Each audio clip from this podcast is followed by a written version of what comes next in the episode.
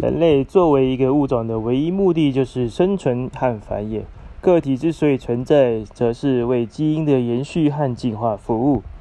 那些我们曾听过、读过的生命意义的阐释，全都是由他人所赋予。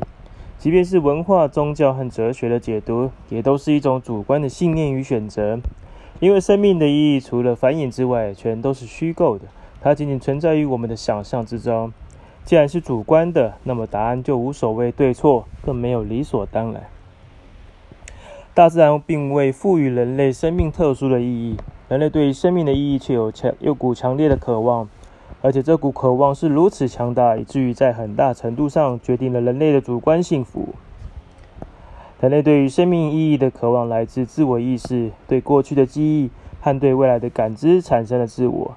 它赋予了人类强大的力量和改变命运的机遇，但同时也带来了痛苦和挑战。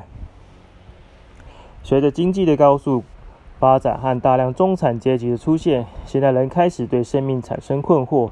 社群媒体成功利用人们的虚荣和欲望，达到各自的目的，并把预设的价值观。悄悄无声地植入了人们的潜意识。于是，我们把财富、身份、地位、好车、好房、享受服务的生活视为奋斗目标。但是，物质带来快乐和的短暂，常会让人们因精神世界的匮乏而逐渐消失。其中，大多数人企图向外探求答案。然而，无论如何寻找，所见所闻永远都是别人的答案。生命的美好就在于每个人的独特，唯有摆脱外界标准，回归内心，才能真正找到属于自己的人生意义。